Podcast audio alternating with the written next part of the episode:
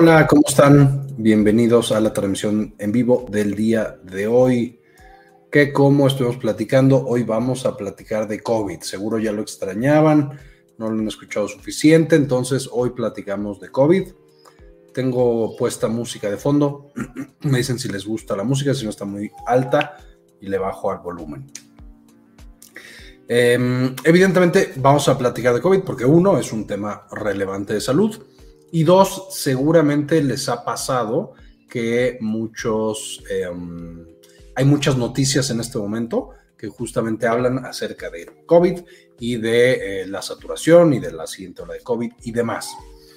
Eh, recordándonos, por supuesto, a los años y a los meses pasados en los cuales estábamos dentro de la pandemia. Recordemos, ahorita no estamos en la pandemia. Eso significa que los niveles de COVID, aunque ahorita están elevándose, no alcanzan la proporción de pandemia que teníamos en años pasados. Pero bueno, por supuesto es importante hablar de esto, igual que es importante hablar de muchas infecciones de vías respiratorias, especialmente hablando de COVID, que es una respiración, es una infección potencialmente severa. Un saludo a David y a Biología de la Mujer, qué bueno que andan por aquí. Esperemos que les guste la información del día de hoy. No olviden que eh, las personas eh, los suscriptores y los miembros pueden poner todas sus preguntas en el chat y de ahí las vamos a ir contestando. Entonces, básicamente, ¿en qué andamos? Volvemos a la pandemia, estamos empeorando, no estamos empeorando, ¿qué es lo que está pasando? Hola, hola Ángela, un saludo a Argentina, que ahorita ustedes están en verano, ¿cierto? Allá en Argentina, eh, con el calorcito es un poquito menos probable que tengan eh, estas, no quiero decir crisis, pero incrementos en la frecuencia de infecciones. María nos eh, visita de Perú. Hola María. En María, recuerda si hace frío ahorita en Perú, ¿cierto? Y sí, Ángela justo dice que ahorita están en verano. Un amigo que, justamente es, eh, él vive en Argentina, me comentaba que allá Navidad, Navidad en el norte, aquí todos pensamos que Navidad es así súper fría y nieve, y me decía, no, acá vamos a las playas y ahí estamos con un chorro de calor. Entonces, un, eh, saludo allá a Argentina y a Perú, a María y a Ángela. Eh, hola, hola de Colombia. Hola, Claudia. Eh, justo en Lima están en verano. Ah, mira. Ok, ok. Sí, pues también es el sur. Un saludo hasta Colombia, Claudia. Felipe dice, ya no COVID, por favor. Pues mira, Felipe, lo hemos platicado en el canal varias veces. El COVID es algo que ya nunca nos va a dejar. Es algo con lo que tenemos que aprender a vivir, como aprendimos a vivir con la influenza que en su momento fue una mega pandemia y ahora todos los años sabemos que existe, sabemos en términos generales cómo protegernos. Lo mismo tiene que pasar con el COVID. Mi hija tiene tos hace tres meses y no se le pasa. Ángela, ahí especialmente pensando y lo que estamos platicando, que es verano, habría que ver cuál es la causa. El COVID puede causar el famoso COVID largo, que es ya no tengo el virus, pero sigo con algunos síntomas la tos no es de lo más frecuente del COVID largo, hay otras características. Lo primero, en tu caso, Ángela, yo estoy saltando una tratada, pero sería revisar por qué tiene esa tos crónica. Pensando que eh, tu hija no se queda tenga, hay varias causas de tos crónica, algunas bastante frecuentes, asma, EPOC, tuberculosis, etcétera. No quiero decir que tu hija tenga ninguna de esas, el punto es, hay que checar una tos crónica tres meses aunque la tos puede durar bastante tiempo, si vemos que sigue persistente, que eh, afecta la calidad de vida, hay que revisar bien esos pulmones y esas vías respiratorias. Nilda, eh, otro eh, saludo a Argentina. Nilda también está por allá. COVID es más fuerte o igual que años anteriores, no tiene síntomas, ¿qué se debe de hacer? Ahorita vamos a platicar de esta nueva variante justamente de COVID. Saludo un par de personas más en chat y platicamos qué onda con esta variante, si estamos Debemos estar más preocupados, menos si funcionan las vacunas, los tratamientos, etcétera. Un saludo a Alejandro, a Mar del Plata, eh, eh, Argentina, a las personas de Argentina, igual un abrazote allá. Argentina, muy, muy bonito país. Tuve la posibilidad de visitarlo hace un par de años y bueno, padrísimo. Em, Marta, Dios no dijo nada, doctor, qué pena. Marta, no sé a qué te refieras, pero bienvenida. Eh, está aquí también In Vitro, que es por supuesto una eh, persona, es nuestra moderadora, entonces justamente me ayuda aquí con los comentarios a responder algunos, a ver que todos sean apropiados, por supuesto, para la conversación, etcétera, etcétera. Aurea Torres, hola Aurea, qué bueno que te gusta el contenido, Aurea, que puedes pasarte por aquí. Eh, Ángela le hicieron muchos estudios y no sale nada, tiene 18 y tuvo COVID, me imagino, hace tres meses. Ahí no sé qué estudios le hayan hecho. Dentro de los estudios recomendados, de lo más sencillo, una placa de tórax, una tomografía computada. Algunos estudios más especializados son cosas inmunes, por ejemplo, los niveles de IgE, que son marcador de asma y también un poco de alergias en sangre. Hay algunos estudios como la espirometría, que nos dicen si una persona tiene enfermedades obstructivas como asma, como EPOC, como algunas otras cosas. Eh, hay algunos estudios incluso de parásitos. Eh, hay un chorro de estudios. Habría que ver exactamente qué le han hecho, qué hace falta que le hagan. Y finalmente hay alguna, es muy, muy raro, pero hay algunas personas que el pulmón sale completamente normal y más bien tiene afectado el nervio que causa la tos.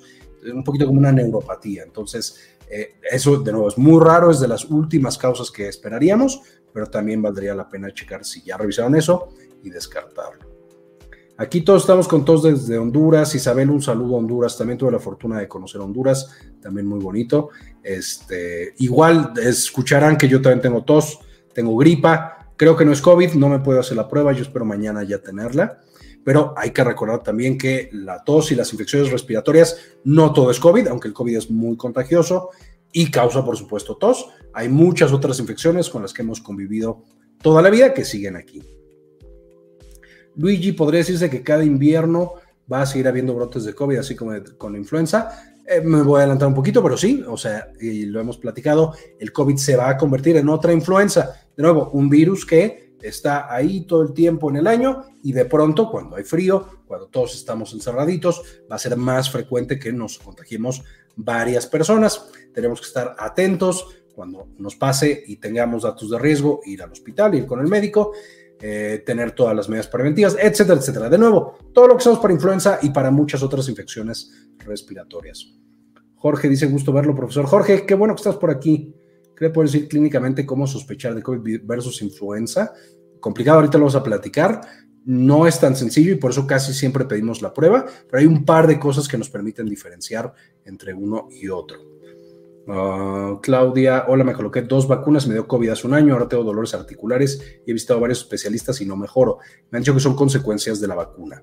Complicado, Claudia. Ahí, eh, primero que nada, es importante recordar que las vacunas, lo principal para lo que existen no es que nos, no nos dé COVID, sino que no tengamos COVID grave, es decir, que nos hospitalicen, que requiramos oxígeno, terapia intensiva, etcétera, o que fallezcamos por COVID. Y para eso son extremadamente buenas la mayoría de las vacunas.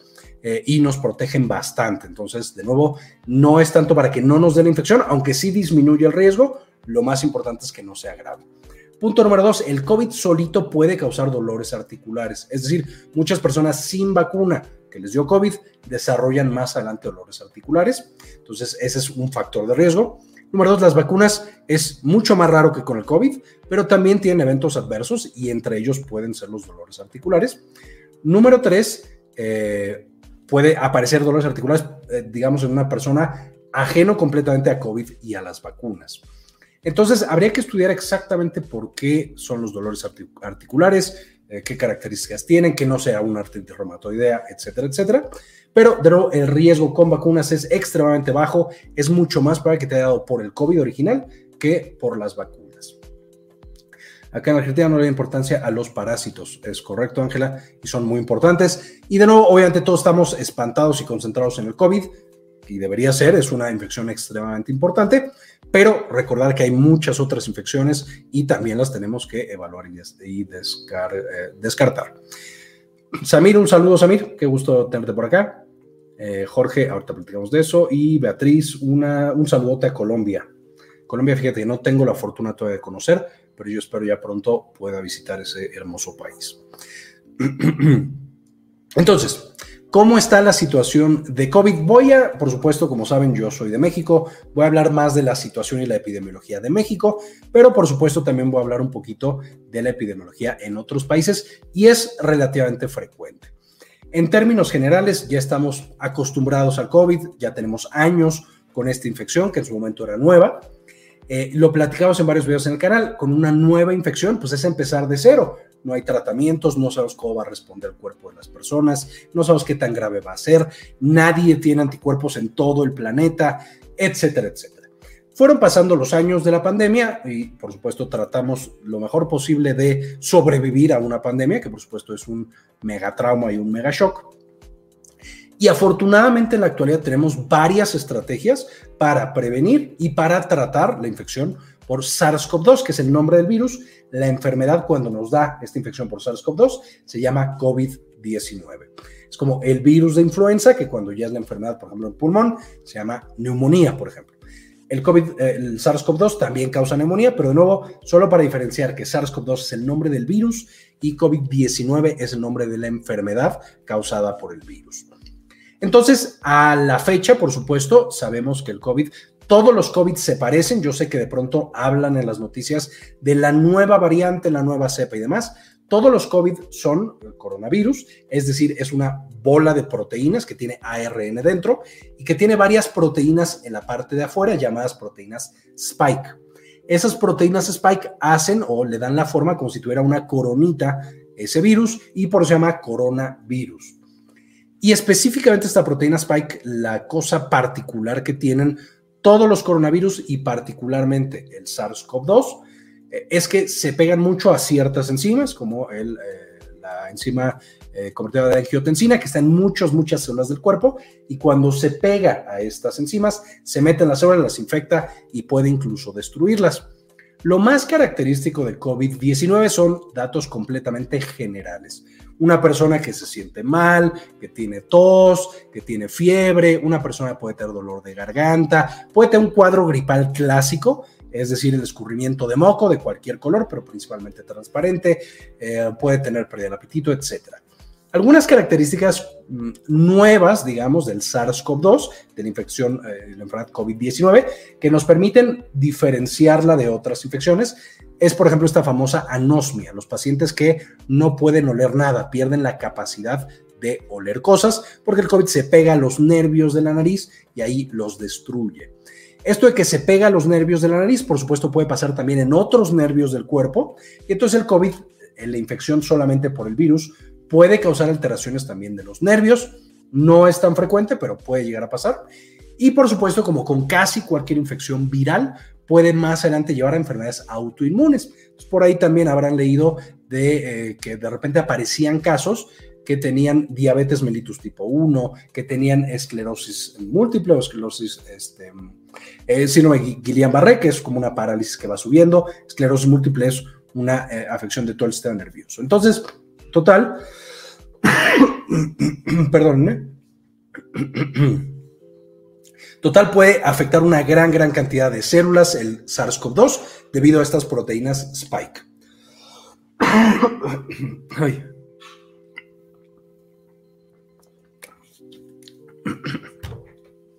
Una vez más, eso pasa para todas las variantes de COVID. Originalmente, cuando empezó la pandemia, teníamos las famosas variantes alfa, luego vino la beta, luego vino la gamma, luego delta y finalmente la más popular, que es la forma más evolucionada, es la eh, variante de Omicron. ¿Por qué aparecen estas variantes? Esto es básicamente eh, la evolución así que la estamos viendo cómo funciona. Aparece el primer virus, de ahí el virus es muy inestable, entonces va mutando constantemente y de repente aparece un mutante que es súper poderoso. Y entonces le gana al primer mutante infectando a más y más personas. Y después sigue mutando y aparece un tercer, eh, el segundo fue variante beta, luego un tercero, que es por supuesto la variante gamma, y de ahí el virus sigue y sigue mutando. Esto es algo que pasa con todos los virus y el coronavirus es particularmente bueno mutando, transformándose y dando cepas nuevas. Ahorita ya vamos en la variante Omicron, y de la variante Omicron ya las mutaciones fueron más pequeñitas, entonces son como subvariantes y específicamente en este momento la variante que se volvió un mutante superpoderoso se llama JN1, que también es conocida como la variante pirola. Entonces, en este momento el 62% de todas las infecciones de COVID en el mundo son debido a la variante pirola o JN1. Tenemos algunas otras, de nuevo todos en la familia Omicron, eh, por ejemplo, la XBB 1.5, XBB 1.6, que se le llaman la primera Kraken. Todas tienen así nombres así eh, muy curiosos, de pronto de mitología, letras griegas, etc. El punto es, todos son el mismo virus de SARS-CoV-2, pero con diferentes mutaciones, principalmente en la proteína Spike. Entonces van cambiando de nombre y ahorita vamos en la JN1, también conocida como variante pirola. Ahora, ¿por qué tenemos estos mutantes superpoderosos? Básicamente estamos en una guerra, por supuesto, en la cual el virus trata de infectarnos y nosotros nos tratamos de defender. Una proteína spike o un virus que es más fácil que se replique, es decir, que se replica más rápido, le va a ganar a los que se replican más lento. Una proteína que hace que el virus sea más contagioso, es decir, yo en vez de contagiar a una persona, contagio a tres, ese le va a ganar a las otras variantes y hace que las otras desaparezcan. Y finalmente, el último punto muy importante es, nosotros por supuesto hemos desarrollado tratamientos, es decir, medicamentos y vacunas. Eso hace que tengamos anticuerpos, eso hace que tengamos nuestras defensas. Cuando nosotros tenemos, o el virus, un coronavirus muta para eludir esas defensas, entonces naturalmente vamos a tener que ese se convierte en el mutante superpoderoso que por supuesto controla a todos los demás. Entonces, esencialmente lo que pasa no es que tengamos un virus completamente diferente, que sea mucho más agresivo, simplemente significa que cambió la manera en la que nos está infectando y puede desarrollar algo de resistencia a la inmunidad que tenemos. Eso es probablemente lo que está pasando con esta variante pirola o JN1. ¿Por qué probablemente? Porque es relativamente nueva, se encontró en noviembre de 2023, entonces no tenemos todavía muchos meses para saber qué es lo que está pasando.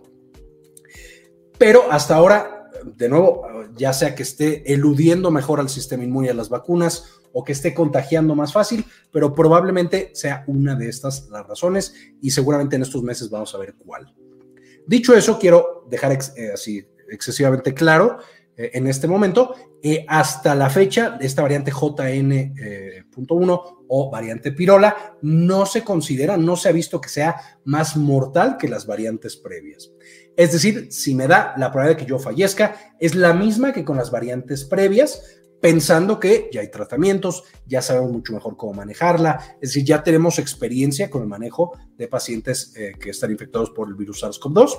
Entonces nos va a ir mucho mejor que al principio de la pandemia. Sin embargo, eh, no es intrínsecamente más mortal, sería igual y de nuevo al paciente le tendría que ir mejor cuando, eh, por supuesto, acude con médicos entrenados, con un sitio que sepa manejar este tipo de infección. Eh, entonces, ese es como el panorama general. Esta variante pirola, de nuevo, ahora sí me voy a meter específicamente en México. Eh, ah, bueno, antes de, meterme a México, son unos datos de la OMS, que mide la epidemiología de todo el, mundo. Se han incrementado en diciembre y por supuesto también en, en enero un 42% las hospitalizaciones globales debido a COVID-19 pero esto es más o menos esperado pensando que en todo el hemisferio norte estamos en invierno y un porcentaje importante de la población del mundo vive en el hemisferio norte y han incrementado un 68% los ingresos en terapia intensiva. De nuevo, esto también tiene que ver con que pues, nos vamos acostumbrando, bajamos un poquito la guardia, va siendo un virus estacional y entonces no nos cuidamos tanto. Y también de todos los que nos están viendo del hemisferio sur, esto también debería ser un poquito una advertencia de que cuando llegue el invierno seamos cuidadosos. No quiere decir que tengamos otra vez que, que parar por completo al mundo, pero hay que ser cuidadosos, no podemos confiarnos. Eh, todavía, por supuesto, existe el COVID-19 y todavía puede ser una infección bastante grave. Ahora, en México, un caso interesante, para todo 2023, que fue el fin de la pandemia, hubo 20.211 casos confirmados de COVID-19, de acuerdo a datos oficiales del gobierno de México. En las primeras dos semanas de enero hubo 5.266 casos sospechosos. Esto quiere decir que en un par de semanas hemos tenido prácticamente un porcentaje importante de todas las infecciones del año pasado. Quiero repetir esto, no todos están confirmados hasta este momento, pero son casos sospechosos de decir, este paciente tiene toda la sintomatología, tuvo el contacto, es muy posible que sea COVID-19. Y esto muestra, de nuevo, el incremento en el número de casos y por consiguiente el incremento en la carga que está generando este COVID-19. Finalmente, en, en, el caso de defunciones, en 2024, digo, llevamos un par de semanas, pero llevamos cuatro defunciones por COVID-19, estas sí son completamente comprobadas, mientras en 2023 tuvimos en total en todo el año, en 365 días, 1923, lo cual de nuevo muestra que estamos teniendo un repunte en los casos de COVID y por lo tanto tenemos que ser eh, cuidadosos. Aquí voy a tener, no sé si alguien tiene alguna duda de lo que he dicho hasta este momento y mientras saludo a más personas.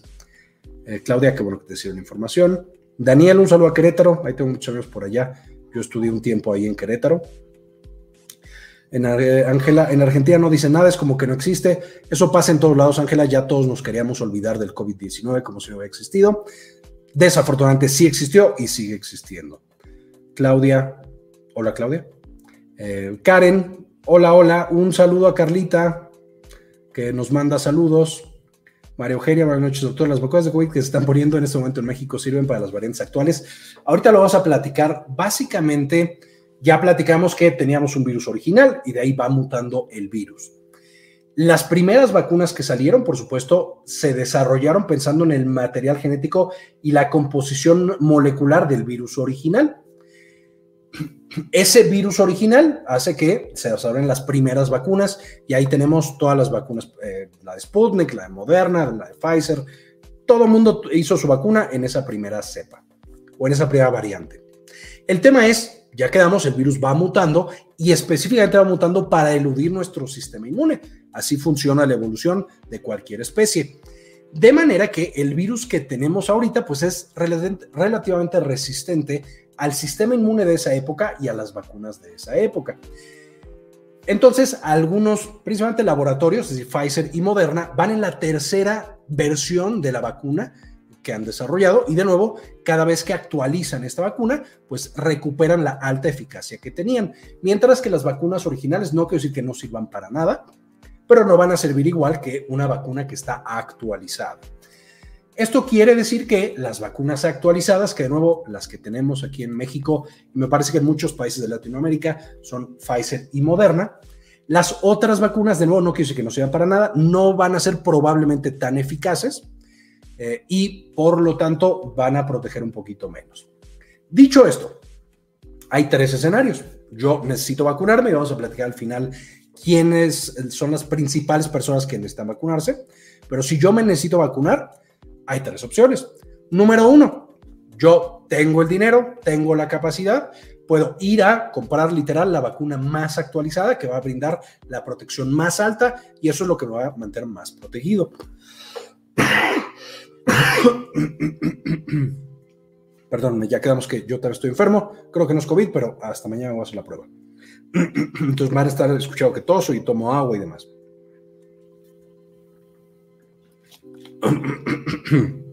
ok. Número dos.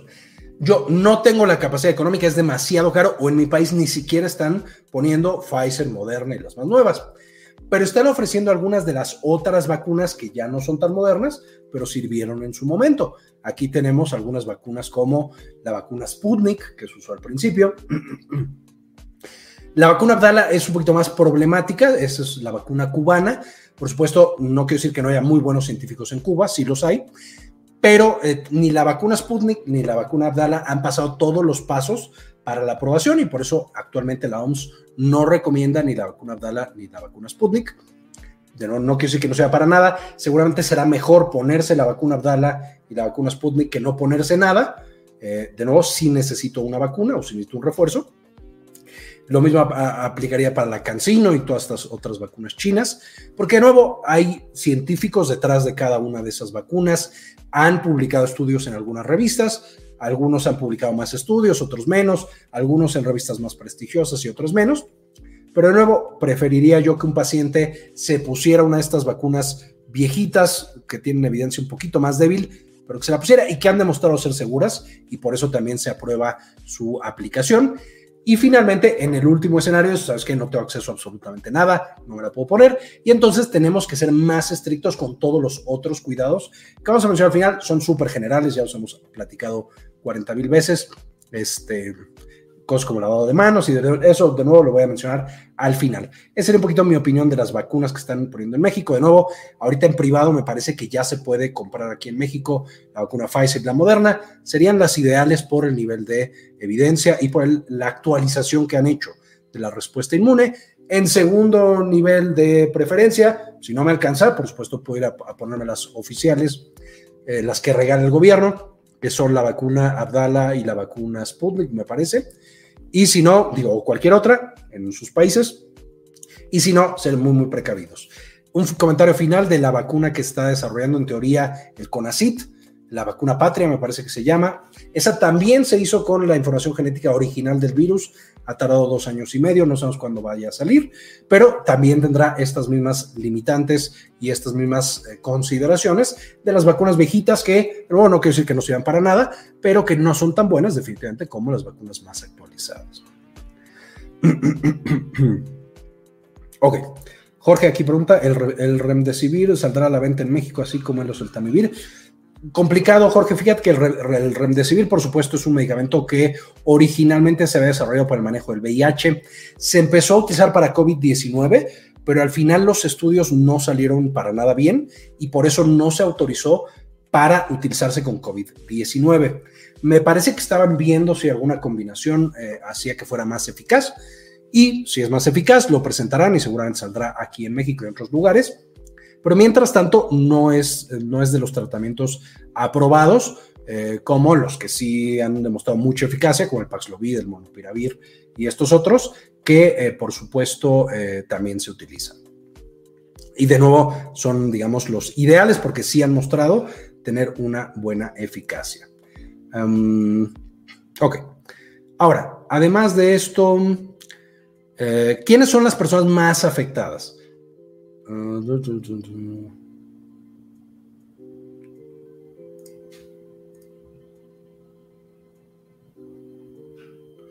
¿Quiénes son las personas más afectadas? Tenemos esencialmente que los grupos de riesgo son como los tradicionales para todas las infecciones de vías respiratorias, aunque hay algunos nuevos que por supuesto eh, tienen esta característica de más severidad. Las personas que siempre están más afectadas son los mayores de 65 años. ¿Por qué? Porque el sistema inmune ya está un poquito más bajo, los pulmones ya no están tan bien como cuando éramos más jóvenes, tenemos otras patologías, etcétera, etcétera. Entonces, esos serían los dos primeros grupos, o el primer grupo, más de 65, que tiene un riesgo importante de padecer COVID-19 severo y por lo tanto, vamos a verlo más adelante, de, eh, o que sería candidato a vacunación y que lo puede proteger la vacunación. Número dos, los menores de 65, pero que tienen enfermedades importantes en pulmón, en sistema inmune, una diabetes mal controlada, alguien que ha recibido un trasplante, una persona que tiene una enfermedad autoinmune y tiene que tomar medicamentos que bajen su sistema inmunológico, eh, las personas que tienen muchas de estas patologías crónicas, EPOC, asma, etcétera, etcétera. Obesidad, especialmente después de cierto nivel, todos estos son candidatos, por supuesto, a eh, vacunarse y de nuevo lo vamos a ver más adelante. ¿Por qué? Porque aunque no tengan 65 años, su cuerpo es muy posible que con la infección no logre llevarla a buen término, no logre defenderse de manera adecuada y por supuesto entonces tenga una infección grave. Ahora, un grupo que no, eh, perdón, otro grupo de riesgo sean las pacientes que tienen un embarazo. El embarazo ya sabemos que baja las defensas, justo para que el sistema inmune no destruya al bebé que estamos formando. Entonces, una paciente embarazada también tiene riesgo alto de complicaciones. Y finalmente, los niños no se consideran actualmente una población de alto riesgo para COVID-19. No sea que no les pueda dar y que no pueda ser grave. perdón pero no se considera de alto riesgo, a diferencia de, por ejemplo, influenza, para influencias y todas estas que sí son de alto riesgo para, eh, para niños en términos generales. Sin embargo, por supuesto, en México lo que hemos visto es el 59%, el 59 de los pacientes se han podido atender de manera ambulatoria. Eh, pacientes de 1 a 4 años, tengo aquí escrito algo, pero ya no entendí qué es lo que yo estaba escribiendo. Y bueno, en términos generales, la mayoría de las hospitalizaciones se han dado en México en pacientes de más de 55 años. De nuevo, por supuesto, aquí hablamos de pacientes que tienen otras enfermedades eh, que eh, afectan su sistema inmunológico, su capacidad pulmonar o alguna otra cosa. La mayoría de los casos se han presentado en Ciudad de México, prácticamente un cuarto, el 25%. Esto tampoco es súper, súper llamativo porque casi un cuarto de la población vive en Ciudad de México y Estado de México, el área metropolitana, entonces como somos un chorro, pues también aquí hay un chorro de casos. El segundo lugar es Puebla con 10.8%, eh, Nuevo León con 8.5% y Querétaro con 7.7%.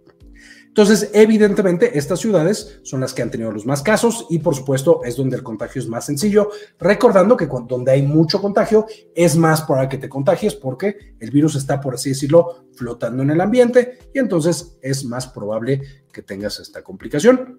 Sin embargo, si nos vamos a los hospitales y a los estados que tienen ahorita más ocupación hospitalaria, que es lo que nos preocupa, es decir, la infección por COVID, por supuesto que tenemos que tratar de evitarla, pero el gran problema es cuando se contagia una cantidad tal de personas que ya los hospitales no se dan abasto. En estos casos es cuando un COVID incluso no tan grave puede causar la muerte de ese paciente porque no hay hospital que lo pueda manejar. Y número dos, vamos a tener que otros pacientes que no tenían COVID, que se están infartando, que tienen apendicitis, que tienen un embarazo y les está dando preeclampsia y entonces tienen que atenderse, no se pueden atender porque el, hospital está, por supuesto, lleno de pacientes con COVID-19. De los estados más afectados son Hidalgo, Sonora, Michoacán, Oaxaca y Guanajuato. Esto es, aunque no haya tantas personas ni tantos casos, también hay menos hospitales y eso facilita o hace más probable que tengamos esta ocupación de más del 50% y en algunos casos hasta el 100%. Y algunos de los hospitales con más ocupación, literal los voy a leer, el ISTE Ixquimilcan, Ixmiquilpan de Hidalgo, el IMSS Hospital General de Zona Tepatitlán de Jalisco, eh, el Hospital Privado de Hermosillo, eh, CIMA en Sonora, IMSS Hospital Especial 71 de Torreón, en Coahuila, el Hospital Comunitario San Diego de la Unión en Guanajuato, el IMSS Bienestar Plan de Arroyos Veracruz, Hospital General de Pátzcuaro, Michoacán, Hospital General de Tulancingo en Hidalgo, el Hospital General del Estado Dr. Ernesto Ramos Burs en Sonora, Hospital General San Pedro Pochutla en Oaxaca, el ISTE eh, Pátzcuaro en Michoacán, el Hospital de Especialidades Pediátrico de León en Guanajuato, el Hospital Comunitario de Villa, Sola de Vega en Oaxaca, el Hospital General Dr. Manuel Gea González aquí en la Ciudad de México, también casi eh, con una ocupación importante, eh, el Hospital de Especialidades en Puebla del IMSS y el Hospital General Dr. Aureliano Valdivieso en Oaxaca. Estos son los que, de nuevo, están más cercanos a la saturación y de nuevo sigue a estas ciudades que tienen una mayor, mayor eh, ocupación y mayor tasa de contagios. Aquí déjenme ver quién más. Eh, ¿Alguien tiene más dudas? Aquí vayan dejándolas en el chat para que las pueda ver. Juan Antonio, un saludote. Buenas noches. Víctor, un saludo. Víctor, un saludo. Alejandro. Eh, Manuel dice, si hay en 2021 me se están volviendo a vacunar, el gobierno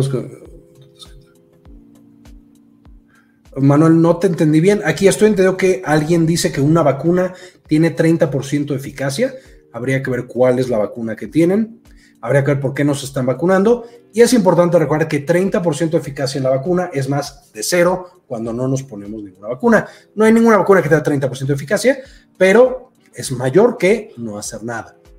Em, y de nuevo, ahorita justo ya voy a pasar a quienes deberían volver a vacunarse y quienes son de baja prioridad. Y entonces, por supuesto, no tenemos que correr a poner la vacuna todos, aunque haya países que sí lo recomiendan y que puede cambiar la recomendación por la cantidad de casos que hay. No todos nos tenemos que volver a vacunar. Habrá gente que sí y habrá gente que no. Montserrat, qué bueno que te gusta el tema. Un abrazo de Montserrat. ay Dios, la danza de Dante. Hola, danza de Dante. ¿Habrá algún beneficio o riesgo de tomar aspirina en infección por COVID para reducir el riesgo de microtrombos? En niños, una infección viral más aspirina da riesgo de síndrome de Rayet. Justo. La aspirina es un medicamento muy bueno, por supuesto, lo hemos usado literalmente por cientos de años y este, tiene varios efectos positivos en la salud. El gran problema es que la aspirina tampoco es inocua, es bastante potente los efectos que hace. La aspirina tiene entre sus principales eventos adversos, por supuesto, el problema de coagulación, que en este caso lo que quiere es que no coagule, pero entonces si me corto, pues puedo seguir sangrando y entonces tener una hemorragia. Número dos, gastritis y úlceras. Y aquí el problema es que si me da una gastritis con aspirina, no solamente tengo la gastritis, sino que aparte no deja de sangrar y entonces puedo literal desangrarme. Número tres, insuficiencia renal, es decir, el riñón deja de trabajar por el efecto de la aspirina. Número cuatro, puede causar hipertensión o empeorar la hipertensión. Y número cinco, como mencionas, en niños con infecciones virales, por diferentes razones, causa una patología extremadamente grave conocida como síndrome de Reye. No en todos los niños, pero en muchos. Entonces, la aspirina, al no ser un medicamento inocuo, al no ser una cosa que no pasa nada, Lo que se hace, y de hecho la OMS corrió varios estudios en los que agarraban, voy a inventar los números porque no me acuerdo cuántos eran, 100 personas con COVID y les daban aspirina y 100 personas con COVID y no les daban aspirina y los iban siguiendo y veían cómo se comportaban. Al final de ese tiempo vieron que la aspirina no mejoraba en esos pacientes ni la supervivencia, ni la hospitalización, ni pasar menos tiempo con el ventilador, ni nada. Y entonces la aspirina en términos generales no se recomienda para el manejo del COVID leve. El COVID grave, que ya estamos en hospital, sí requiere de anticoagulantes en algunos casos y entonces se dan, por supuesto, y los pacientes sí mejoran y tienen un menor riesgo de muerte. Dicho esto, dependiendo de los riesgos de ese paciente, va a ser el riesgo que le genera la aspirina. Si tú me dices un paciente de 55 años que es hipertenso y que padece de gastritis, yo diría, no le des aspirina, eh, porque a lo mejor le pones los microtrombos, pero por una hipertensión le vas a causar un infarto cerebral o a tener un, sangrado gastrointestinal. De hecho, hace poco tuve un conocido muy querido que así de la nada tuvo 7 de hemoglobina, que es algo extremadamente bajo, y se descubrió que era porque tomaba aspirina Protect, porque él pensaba que era seguro y que lo protegía y demás, pero casi le cuesta literalmente la vida por estar tomando un medicamento que consideramos que es muy seguro. En un paciente que tiene, voy a inventar, 20 años y que quiere tomar aspirina dosis bajas por 7 días, Tampoco creo que le ayude nada, pero se lo podría tomar con un riesgo menor. Y es por eso tan importante que si vamos a empezar un medicamento, aunque sea la aspirina y ya nos dé confianza, que le preguntemos al médico de esa persona, que nos asesoremos y que veamos si es lo que le conviene o no es lo que le conviene. Lo mismo pasa para los esteroides. Los esteroides pueden bajar la mortalidad, la dexametasona que se ha utilizado bastante, pero es en pacientes muy seleccionados con características particulares. En pacientes fuera de esa población puede subir la glucosa, puede bajar el sistema inmune y entonces aparecen otras infecciones por hongos o por bacterias, pueden empeorar la hipertensión, también causa gastritis, etcétera, etcétera. Entonces, para contestar, en la mayoría de los pacientes no se requiere la aspirina, porque la mayoría de los pacientes no hacen microtrombos asociados a COVID y si los hacen no son clínicamente significativos. Y si se requiere la aspirina, hay que preguntarle al médico una llamadita, un mensaje, lo que sea, y de esa manera ver si es lo más conveniente o no. Luego, Jorge, un abrazo, Jorge, qué bueno que te gusta la información. ¿Qué fue eso del COVID, del COVID 100% letal que investigan en China? Dice Franklin. No he escuchado ninguna noticia. Hace poquito en China hubo una neumonía misteriosa. Hay que recordar que en China es un país inmenso, literal, más de mil millones de personas viven ahí adentro. Y de pronto pasan cosas y no todas las personas, especialmente periodistas, están tan bien entrenados para saber qué está pasando. Entonces, hasta ahora se está investigando, pero no hay un COVID 100% letal, no hay una infección respiratoria 100% letal. Eh, hemos tenido en el pasado infecciones tipo coronavirus que son muy, muy letales, pero nunca se alcanzó un 100%. Hasta las infecciones más severas, em, usualmente no se alcanza un 100% de mortalidad o de letalidad, justamente. Eh, Cristian, en Colombia, en medio de la politización de la salud, ha dicho que los colombianos fueron cogidos como medidas de laboratorio para probar las vacunas. El hombre es enemigo de las vacunas. En todos los países se ha dicho que todos los países han sido conejillos de India para probar las vacunas. Esto no es verdad. Antes de que las vacunas se aprobaran en cualquier país, hubo personas que sí fueron conejillos de Indias, que se llama eh, ensayos clínicos aleatorizados. Y de ahí, por supuesto, se sacó la información para usarlo en todas las demás personas. Dicho eso, en la actualidad seguimos descubriendo cosas que hace la aspirina que antes no sabíamos. Entonces podríamos decir que cualquier paciente que recibe aspirina es un conejillo de indias de la aspirina porque descubrimos cosas nuevas. Es decir, la información sigue avanzando y seguimos actualizándola, pero nadie es un conejillo de indias. Si alguien es conejillo de indias, fueron las primeras personas originales que participaron en los ensayos clínicos de las diferentes vacunas. Em, luego aquí, Marian, buenas noches, saludos desde Venezuela. El repunte de COVID-19 es tremendo y las afectaciones son tremendas, sí. En todos lados, eh, por supuesto, vamos a tener que los repuntes son malos, por supuesto, y pueden causar grandes impactos a los sistemas de salud en los lugares en los que ya tenemos algunos otros problemas de salud, por supuesto va a impactar de manera mucho más fuerte. Sé por supuesto que en Venezuela están pasando por muchas cosas, precisamente cosas económicas. Aquí en México tenemos el caso de Acapulco, tuvimos un huracán extremadamente devastador en las costas de Acapulco. Entonces ahí ya estaban tratando a los pacientes que habían tenido complicaciones asociadas al huracán y ahora, por supuesto, el reporte COVID también va a traer consecuencias importantes para la salud. Ameyali, bonita noche, Ameyali, un saludote. ¿Cuál es el protocolo a seguir con esta nueva variante? ¿Qué es lo que tenemos que hacer? Esencialmente lo mismo que hemos estado haciendo. Los que se tienen que vacunar, que se vacunen, que ahorita vamos a ver cuáles son. Los que no se tienen que vacunar, ser cuidadosos. Si yo tengo gripa, no salir a un auditorio, no salir a algún lado en el que vaya a estar en contacto con otras personas, tratar de estar metido en casa, si estoy enfermo. Si no estoy enfermo, puedo salir, pero al estar con muchas otras personas, puedo usar cubrebocas. Si es, por supuesto, un sitio amplio, no necesito usar cubrebocas. Lavado de manos constante, eh, um, um, además del lavado de manos. Puedo usar gel eh, antibacterial, eso está bien, pero el lavado de manos es lo más, más importante la distancia, etcétera, etcétera. Y quiero ser muy, muy claro, estas no son cosas que tendríamos que hacer para el COVID-19, son cosas que tendríamos que hacer todos los años de nuestra vida para evitar infecciones respiratorias en términos generales. No son 100% efectivas, sin embargo, sí pueden disminuir la tasa de contagio y eso es lo más importante. Entonces, para esta variante, exactamente lo mismo que las otras variantes, que es lo que acabo de explicar. Um, Alejandro pregunta, ¿son efectivos en COVID los antibióticos, corticoide y anticoagulación?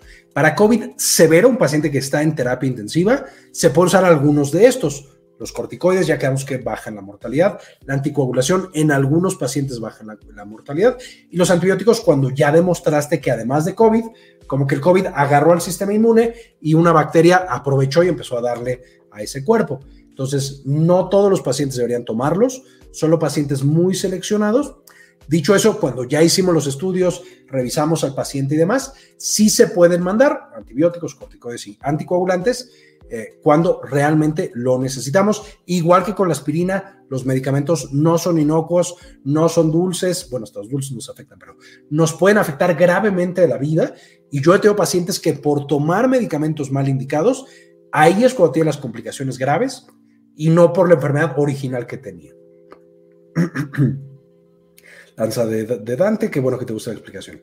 Gracias, yo te espero aliviarme pronto. Como dato curioso, mi bebé está ahorita en la guardería. Ya que están las guarderías, son como armas biológicas. Cada dos semanas vienen con un bicho nuevo y ahí le dura tres días la infección y ya se curó y ya está feliz. Y uno que le da si pasa una semana viendo doble y alucinando. Pero bueno, ahí vamos. Yo espero también recuperarme muy pronto. Elena, qué bueno que te gusta el canal, Elena. Un saludote a San Miguel de Allende, tan hermoso que es por allá. Pásatela muy bien. Cristina Escalera, hola, señora Cristina, saludos. Siempre dando información útil e interesante, un gusto escucharlo, qué bueno, qué bueno que, le gusta la información. Vamos a pasar finalmente a quién se tendría que estar vacunando. Ya sabemos que la vacunación es la estrategia más fuerte que tenemos actualmente para protegernos del eh, COVID-19. ¿Quién se tendría que estar vacunando? Esas son las recomendaciones de SAGE, es el grupo más grande y más especializado para eh, justamente este tema de vacunación. Y entonces tenemos aquí dos grandes grupos de personas. Arriba las personas que nunca han sido vacunadas contra COVID-19 y abajo personas que ya han recibido al menos una dosis de alguna vacuna anti-COVID-19. Notarán aquí que no dicen nombres de vacunas porque luego la recomendación es si tienes acceso a alguna, ponte esa que tienes. Eh, lo rojo es grupo de prioridad alta, es decir, estos son los que tendremos que estar súper insistiendo, vete a vacunar, revísate, atiéndete, etcétera. Los amarillos es a veces sí y a veces no, depende de lo que platique el médico, el riesgo de la persona, etcétera, etcétera. Y el blanco, por supuesto, es eh, la recomendación o la prioridad más baja. Entonces, finalmente, primero, todos los adultos deberían recibir al menos una dosis es decir, más de 18 años. Abajo de 18 años solamente si tienen enfermedades concomitantes importantes y de nuevo esto ya es una prioridad baja.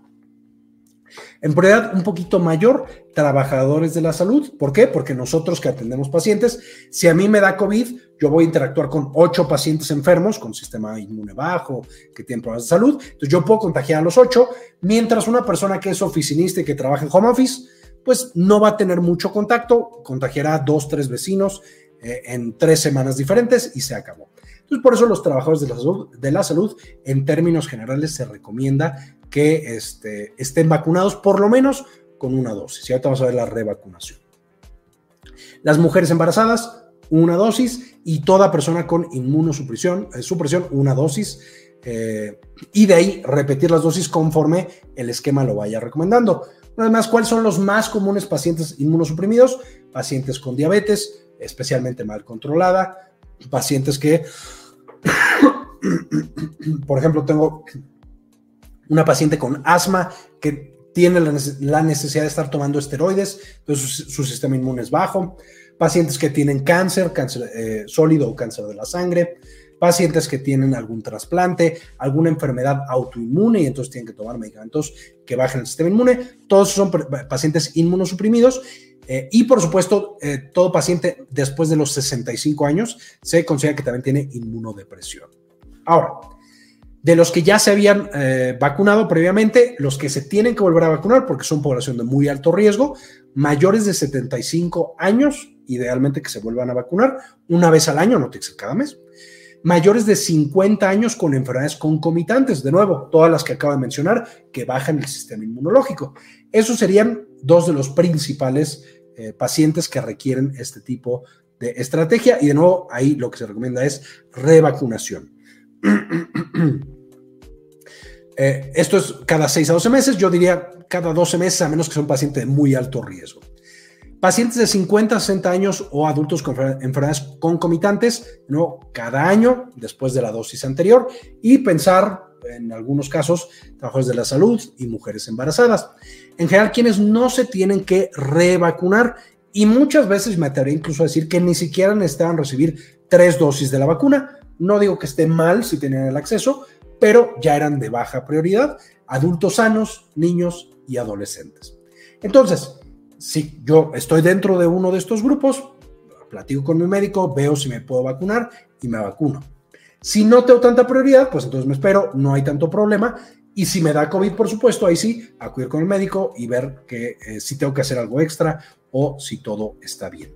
Con esto, ¿alguna duda de quién sí se tendría que revacunar y quién no se tiene que revacunar porque no es un grupo prioritario? Y si le da COVID, probablemente va a estar bien y no va a tener problemas extra de la salud.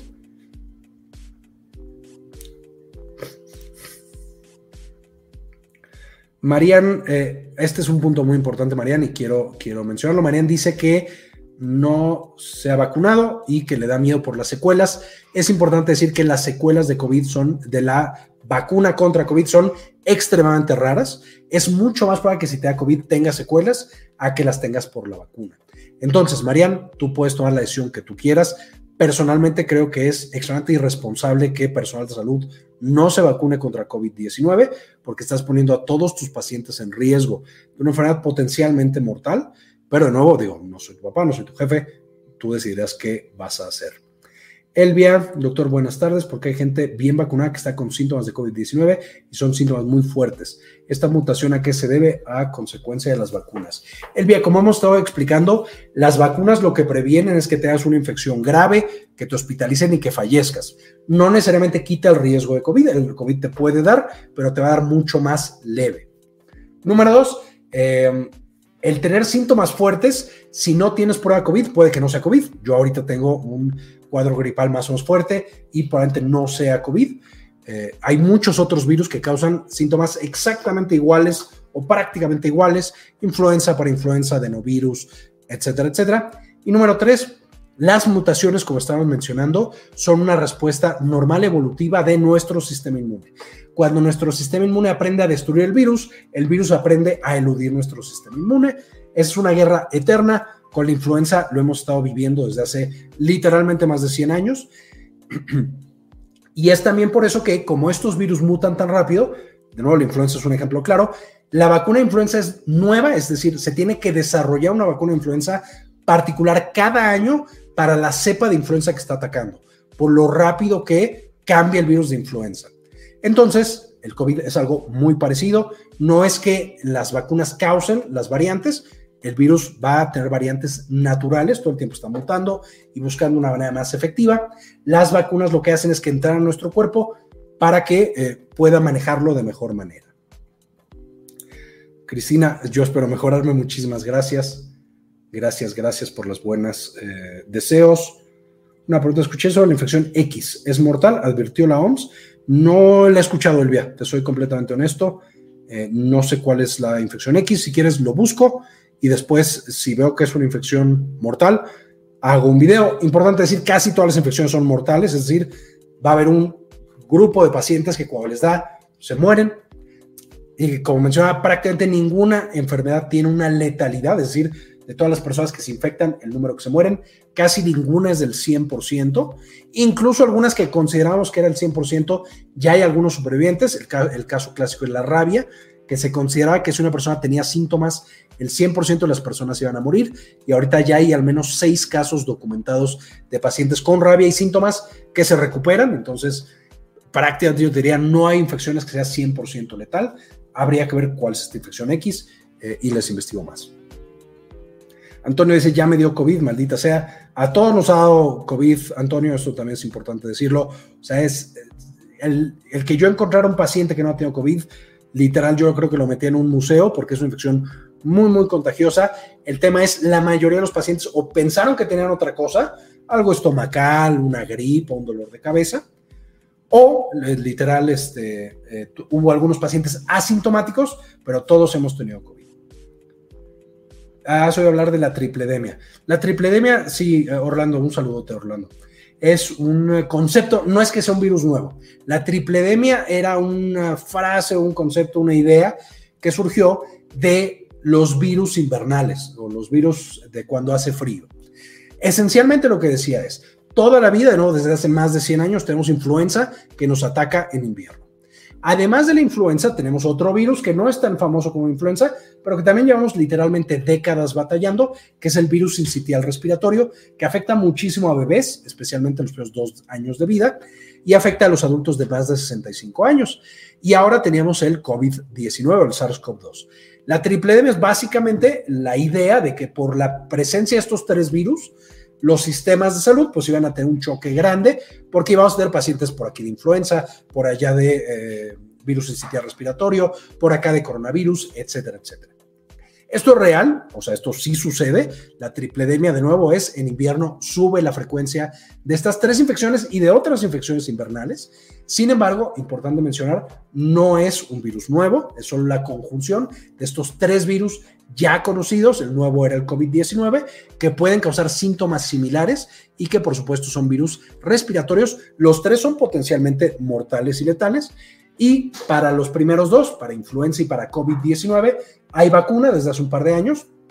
Y justamente, bueno, a finales de 2023 se desarrolló por primera vez, como dato curioso, una vacuna contra virus sincitial respiratorio, lo cual es por supuesto muy, muy bueno. Ya después haremos un video hablando de esta vacuna, ya hemos hablado del virus en el pasado, y la idea es vacunar ya sea a los bebés prematuros, que son los que más afecta este virus, o a las mujeres embarazadas, en caso de que el bebé nazca prematuro, y a los adultos mayores de más de 65, que también mueren debido al virus incitial respiratorio. ¿Alguna otra pregunta que tenga alguien?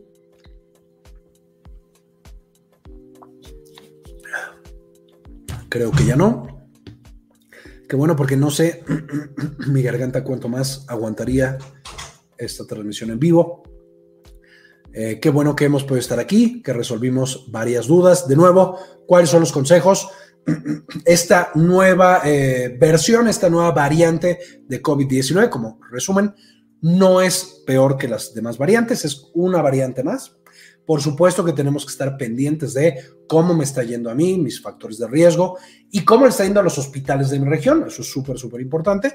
Pero en términos generales, las recomendaciones con esta variante JN.1 o pirola y todas las demás que hemos tenido son las mismas. Ser cuidadoso, los que se tengan que vacunar, que se vacunen, que dijimos que no son. Eh, eh, lavado de manos constante, uso de cubrebocas si estoy en lugares cerrados, tratar de si estoy enfermo no salir y no tener contacto con otras personas, eh, estar más o menos aislado. Eh, si estoy al aire libre no pasa nada. Eh, también sirven mucho los genes, los geles, perdón, para desinfección de las manos, etcétera, etcétera. La distancia, todo lo que se ha dicho 400.500 veces en la pandemia son las mismas recomendaciones que este que tenemos que hacer para esta nueva, estar pendiente de las recomendaciones, visitar nuestro médico, ser felices, no estar tan angustiados, estar educados, pero no angustiados. no nos sirve de nada vivir angustiados de es que ya salió una nueva variante, es que ya salió una nueva infección. Eh, estar también calmados, que la salud mental es también extremadamente importante y con eso vamos a salir adelante. Ya salimos de lo más, más denso que era el principio de la pandemia, que no teníamos nada. Ahora ya hay muchas herramientas, mucho entrenamiento. Entonces, estén tranquilos, tengan una bonita noche. Uh, una pregunta, doctor, su apreciación en relación a la administración de plasma de paciente convaleciente por COVID-19. La administración de plasma convaleciente es como una vacuna mala. ¿Por qué?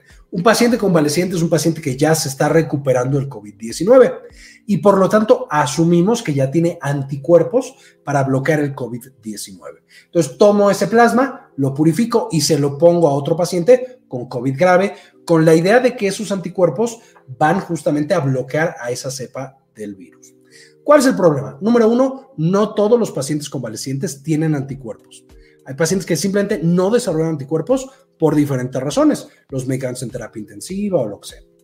Número dos, esos anticuerpos no necesariamente son de alta eficacia para neutralizar al COVID-19. Es posible que ese paciente solo tuviera muchísimos anticuerpos malos y gracias a eso se bloqueara el virus. Entonces, si yo se lo paso a otro paciente, no voy a alcanzar la misma concentración del paciente original, entonces probablemente no sea eficaz. Y número tres, el pasar plasma tiene sus propios riesgos, eh, digamos, en cualquier paciente, pero más en un paciente grave.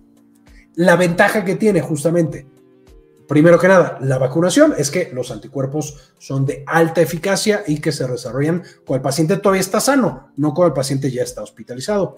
Y número dos, por supuesto, es que, perdón, leí el chat y ya se me fue la idea del plasma convaleciente. Ah, bueno, eh, la, ventaja de la vacuna es esa y la ventaja del tratamiento es que los tratamientos vía oral, que tenemos ya dos principalmente, Paxlovid y Molnupiravir, son medicamentos que directamente llegan al virus y lo destruyen. Entonces, de nuevo, el plasma convaleciente puede ser utilizado en pacientes muy seleccionados cuando no tengo nada mejor que dar, pero definitivamente no es de las mejores opciones terapéuticas. Y un abrazote, Marian. María Eugenia, muchas gracias. Qué, bueno que estuvieron por aquí. Les mando un abrazo. Tengan una bonita noche. Cuídense mucho de todas las infecciones, incluido el COVID-19 o el SARS-CoV-2. Con esto terminamos. Eh, y como siempre, ayúdenos a cambiar el mundo. Compartan la información.